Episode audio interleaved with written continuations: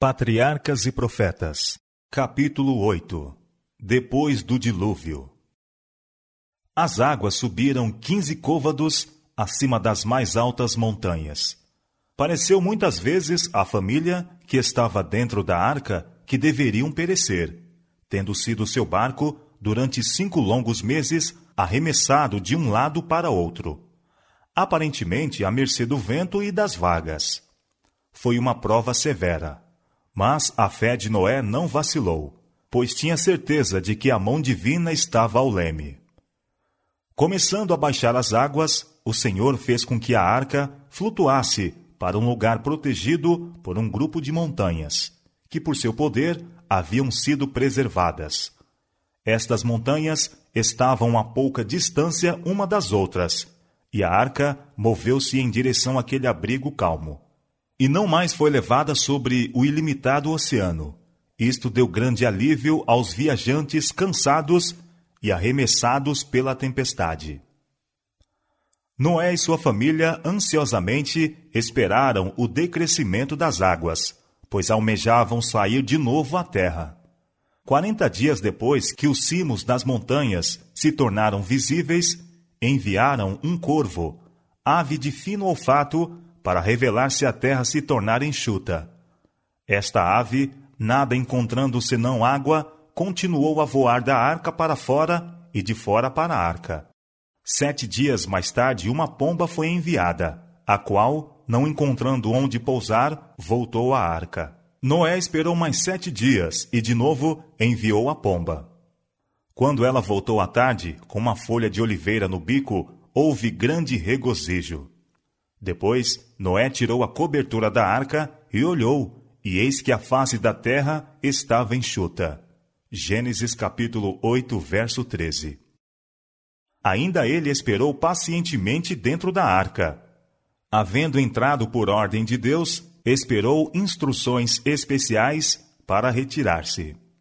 Finalmente, um anjo desceu do céu, abriu a pesada porta e mandou o patriarca e sua casa saírem à terra, e tomarem consigo todos os seres vivos.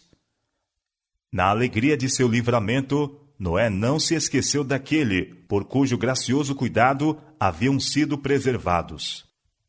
Seu primeiro ato, ao deixar a arca, foi construir um altar e oferecer de toda a espécie de animal e ave limpa um sacrifício manifestando assim sua gratidão para com Deus pelo livramento e sua fé em Cristo, o grande sacrifício. Esta oferta foi agradável ao Senhor, e uma bênção resultou não somente ao patriarca e sua família, mas a todos os que vivessem sobre a terra.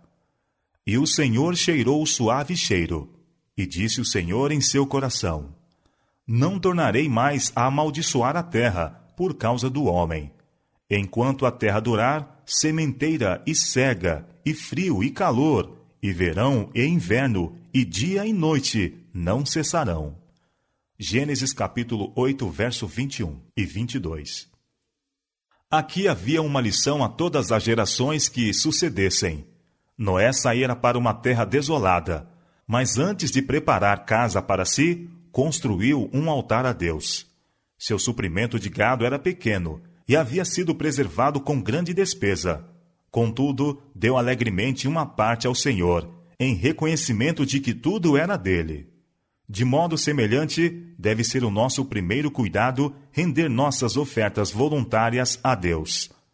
Toda manifestação de sua misericórdia e amor para conosco deve ser gratamente reconhecida, tanto por atos de devoção como por meio de dádivas à sua causa para que não acontecesse que a acumulação de nuvens e a queda da chuva enchessem os homens de um terror constante, proveniente do medo de um outro dilúvio, o Senhor animou a família de Noé com uma promessa: Eu convosco estabeleço meu conserto. Não haverá mais dilúvio para destruir a terra. O meu arco tenho posto na nuvem. Este será por sinal de conserto entre mim e a terra. E acontecerá que, quando eu trouxer nuvens sobre a terra, aparecerá o arco nas nuvens, e eu o verei, para me lembrar do concerto eterno entre Deus e toda a alma vivente. Gênesis capítulo 9, versos 11 a 16. Quão grande é a condescendência de Deus e sua compaixão por suas criaturas falíveis, colocando assim o belo arco-íris nas nuvens como sinal de seu concerto com os homens. O Senhor declara, ao olhar ele o arco, lembrar-se-á de seu concerto. Isto não implica que houvesse de esquecer-se. Ele, porém, fala-nos em nossa linguagem, para que melhor o possamos compreender. Era o propósito de Deus que, quando os filhos das gerações posteriores perguntassem a significação do arco glorioso que abrange os céus, repetissem seus pais a história do dilúvio e lhes dissessem que o Altíssimo distendeu o arco e o colocou nas nuvens como uma segurança de que as águas nunca mais inundariam a terra. Assim, de geração a geração, testificaria do amor divino para com o homem e fortaleceria sua confiança em Deus. No céu, uma semelhança de arco-íris rodeia o trono e estende-se como uma abóbada por sobre a cabeça de Cristo. Diz o profeta. Como o aspecto do arco que aparece na nuvem no dia da chuva, assim era o aspecto do resplendor em redor. Este era o aspecto da semelhança da glória do Senhor. Ezequiel capítulo 1, verso 28. O escritor do Apocalipse declara: Eis que um trono está posto no céu, e um assentado sobre o trono e o arco celeste estava ao redor do trono e parecia semelhante à esmeralda. Apocalipse capítulo 4, versos 2 e 3. Quando o homem, pela sua grande impiedade, convida os juízos divinos, o Salvador intercede junto ao Pai em seu favor. Aponta para o arco nas nuvens, para o arco celeste em redor do trono e acima de sua cabeça, como sinal da misericórdia de Deus para com o pecador arrependido. Com a certeza dada a Noé com relação ao dilúvio, o próprio Deus ligou uma das mais preciosas promessas de sua graça. Pois jurei que as águas de Noé não inundariam mais a terra. Assim jurei que não me irarei mais contra ti, nem te repreenderei.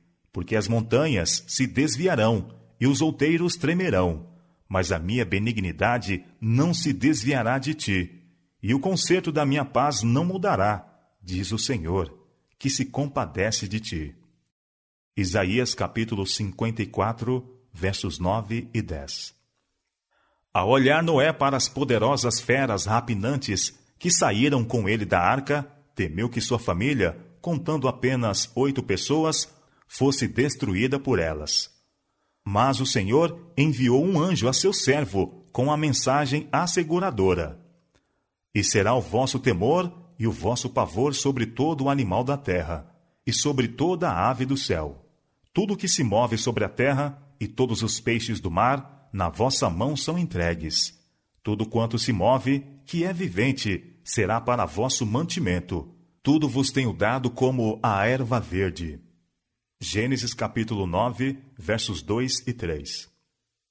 Antes deste tempo, Deus não havia dado ao homem permissão para comer alimentos animais. Era seu desígnio que a espécie humana se mantivesse inteiramente com as produções da terra. Mas agora que toda a erva verde tinha sido destruída, permitiu-lhes comer a carne dos animais limpos, que haviam sido preservados na arca. A superfície toda da terra ficou transformada com dilúvio. Uma terceira maldição terrível repousou sobre ela em consequência do pecado.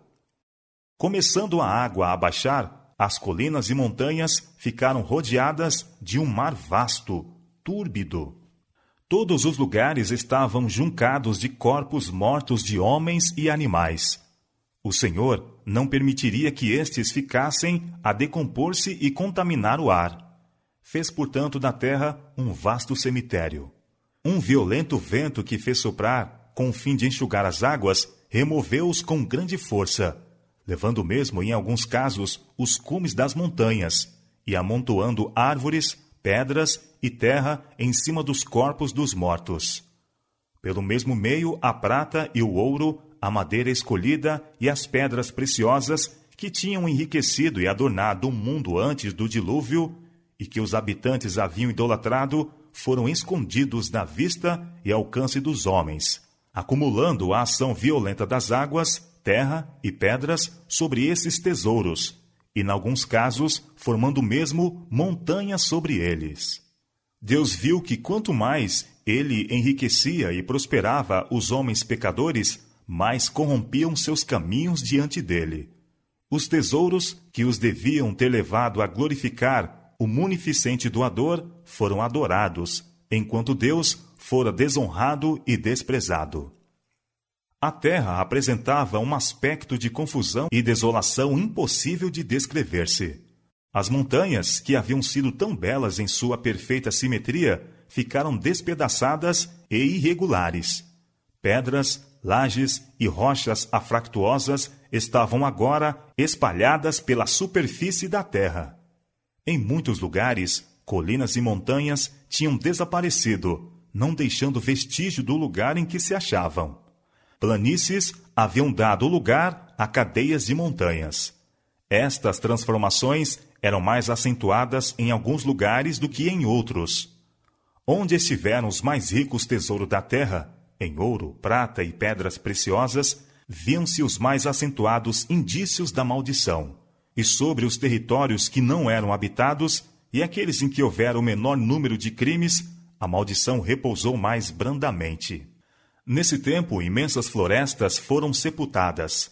Estas foram depois transformadas em carvão, formando as extensas camadas carboníferas que hoje existem, e também fornecendo grande quantidade de óleo. O carvão e o óleo frequentemente se acendem e queimam debaixo da superfície da terra. Assim as rochas são aquecidas, queimada a pedra de cal e derretido o minério de ferro.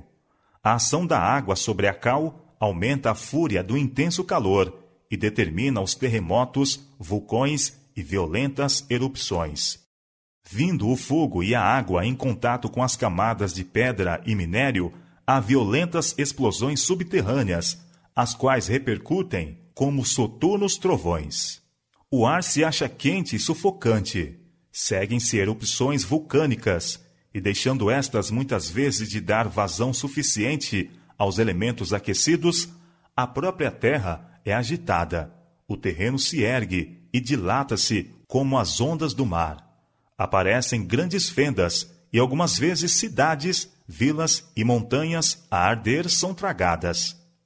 Estas assombrosas manifestações serão mais e mais frequentes e terríveis, precisamente antes da segunda vinda de Cristo e do fim do mundo, como sinais de sua imediata destruição. As profundidades da terra são o arsenal do Senhor, donde foram retiradas as armas empregadas na destruição do mundo antigo. Águas rojando da terra uniam-se com as águas do céu para cumprirem a obra de desolação. Desde o dilúvio, o fogo, bem como a água, tem sido agente de Deus para destruir cidades muito ímpias. Estes juízos são enviados a fim de que aqueles que consideram levianamente a lei de Deus e menosprezam sua autoridade possam ser levados a tremer ante o seu poder e confessar sua justa soberania. Vendo os homens montanhas ardentes a derramar fogo e chamas, e torrentes de minério derretido a secar rios, submergindo cidades populosas, e por toda parte espalhando a ruína e desolação, o mais arrogante coração tem se enchido de terror, e os incrédulos e blasfemos têm sido constrangidos a reconhecer o infinito poder de Deus. Disseram os antigos profetas, referindo-se a cenas como essas: Oh, se fendesse os céus e descesses, e os montes se ecoassem diante da tua face, como quando o fogo inflama a lenha e faz ferver as águas, para fazeres notório o teu nome aos teus adversários. Assim as nações tremessem da tua presença. Quando fazias coisas terríveis que não esperávamos, descias e os montes se ecoavam diante da tua face. O Senhor tem o seu caminho na tormenta e na tempestade, e as nuvens são o pó dos seus pés. Ele repreende o mar e o faz secar, e esgota todos os rios. Naum, capítulo 1, versos 3 e 4. Manifestações mais terríveis do que as que o mundo jamais viu serão testemunhadas por ocasião do segundo advento de Cristo. Os montes tremem perante ele, e os outeiros se derretem, e a terra se levanta na sua presença, o mundo e todos os que nele habitam. Quem parará diante do seu furor? E quem subsistirá diante do ardor da sua ira? Naum capítulo 1, versos 5 e 6. Abaixa ao Senhor os teus céus e desce. Toca os montes e fumegarão. Vibra os teus raios e dissipa-os. Envia as tuas flechas e desbarata-os. Salmo 144, versos 5 e 6. Farei aparecer prodígios em cima, no céu, e sinais embaixo na terra sangue, fogo e vapor de fumo. Atos capítulo 2, verso 19. E houve vozes, e trovões, e relâmpagos, e um grande terremoto, como nunca tinha havido, desde que há homens sobre a terra.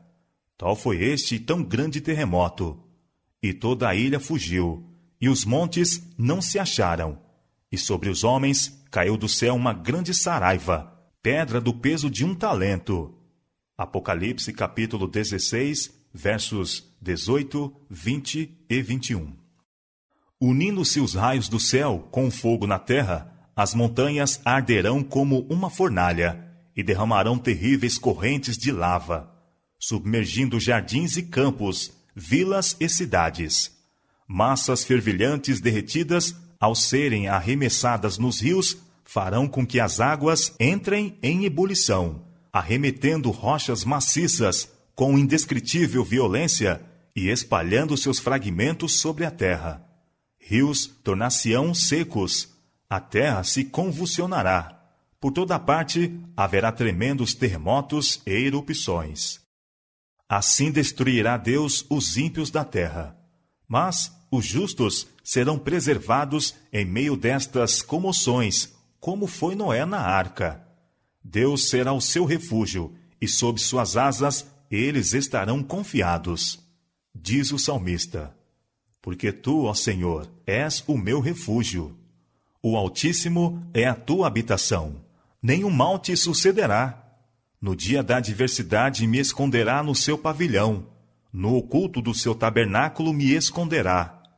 A promessa de Deus é: Pois que tão encarecidamente me amou, também eu o livrarei poluei num alto retiro, porque conheceu o meu nome.